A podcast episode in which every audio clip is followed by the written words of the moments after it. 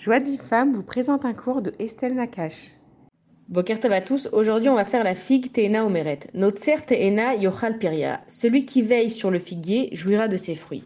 Alors la figue c'est un fruit qui est très délicat et que quand il est mûr, la figue elle peut pas rester longtemps sur l'arbre et que quand on la prend il faut la prendre avec beaucoup de délicatesse et d'attention parce que sinon elle peut très vite s'abîmer. Et la figue, en fait, elle vient nous dire qu'il y a des choses dans la vie auxquelles on doit faire très attention et qui doivent être prises avec beaucoup de délicatesse. Et c'est quoi ces choses-là? C'est les mitzvot de la Torah. Alors, quand quelque chose a de la valeur, quand quelque chose est précieux, on va y faire très attention et on va le manipuler avec beaucoup de précautions.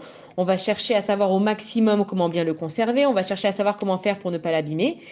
Et la Torah, en fait, elle nous a donné le mode d'emploi de la vie et qu'en étudiant la Torah dans les détails, on apprend comment garder cette chose précieuse qui est la vie.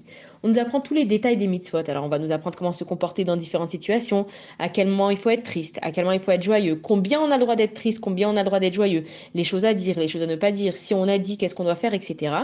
Et elle nous apprend chaque détail. Et quand on entend aujourd'hui les histoires des tzadikim, il faut qu'on comprenne que si les tzadikim, ils en sont arrivés là, qu'ils ont pu faire des miracles, qu'on va prendre des brachot chez eux, parce que chaque chose qu'ils disent, elle a une, une sainteté spéciale, c'est qu'ils se sont travaillés dessus. Et ça veut dire quoi se travailler dessus? Se travailler dessus, alors, c'est par exemple quand euh, on est en train d'écrire nos cours et que sans faire exprès, il y a quelqu'un ou un enfant, il va passer, il y avait un verre d'eau et que le verre d'eau, il s'est renversé sur nos, cours, le fait de pas s'énerver, ça s'appelle se travailler dessus. Si moi, j'ai mis quelque chose à un endroit bien précis et que quelqu'un l'a déplacé, l'a mis ailleurs et que moi, je vais prendre cet objet sans faire la remarque à personne et que je vais prendre cet objet, je vais le remettre à sa place initiale sans rien dire, ça s'appelle se travailler dessus et c'est dans les détails qu'on arrive à devenir grand.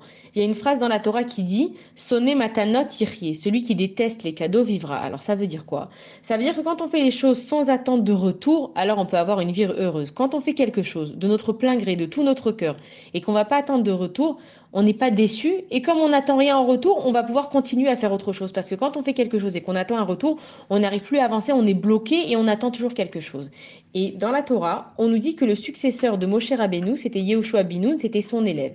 Et on se pose la question, comment ça se fait que c'est pas le fils de Moshe Rabbeinu qui lui a succédé, mais que c'était son élève, Yehoshua Binoun? Normalement, c'est le père, le fils, etc. Et la Torah vient nous apprendre que Yehoshua Binoun, en fait, il s'est travaillé dessus pour arriver là où il est arrivé.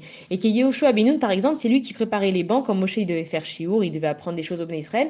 C'est Yehoshua Binoun qui allait préparer la choule, c'est lui qui allait mettre les bancs, etc. Sans se dire, c'est pas de mon rang à moi, moi je veux devenir un successeur un jour, c'est pas de mon rang à moi de mettre des bancs et de nettoyer, de ramasser ce qui traîne. Alors que Yehoshua, il s'est pas dit ça. Il s'est dit, moi je fais ce que j'ai à faire et c'est dans les détails qu'on voit la grandeur d'une personne. Et la figue, donc, elle vient nous apprendre de faire attention à chaque détail de la Torah et que si la Torah, elle prend autant de mots pour décrire la Torah, elle n'a pas un mot qui est en plus. Donc si chaque mot, il y a autant de descriptions pour les mitzvot, c'est que c'est utile. il y a des choses dans la vie qui nous paraissent des détails et qui finalement, c'est le plus important. Alors, par exemple, le sourire. C'est un détail. Des fois, on oublie carrément qu'on a souri à une personne et on peut pas savoir quel impact ça a eu sur cette personne-là qu'on l'a considéré qu'on lui a souri. On va tenir la porte à quelqu'un. Pour nous, c'est un détail. On était même en train de parler au téléphone. On a juste tenu la porte à quelqu'un d'après nous. Pour nous, voilà, c'est un détail et ça a eu une grande importance pour la personne en face. On va, par exemple, ramasser un verre. Pour nous, c'est rien du tout, ça nous prend une à deux secondes. Mais pour la personne qui aurait dû le faire, la, femme de ménage ou l'homme de ménage, c'est très important pour lui. Quand euh, un collègue à nous, on lui laisse un petit message sur le bureau avant de partir, pour nous, bah, ça va, c'était un petit message, ça m'a pris quoi, trois secondes, mais ça a beaucoup d'importance pour la personne.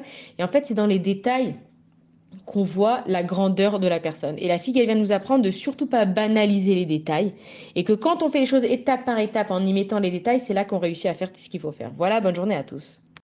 Pour recevoir les cours Joie de vie femme, envoyez un message WhatsApp au 00 972 58 704 06 88.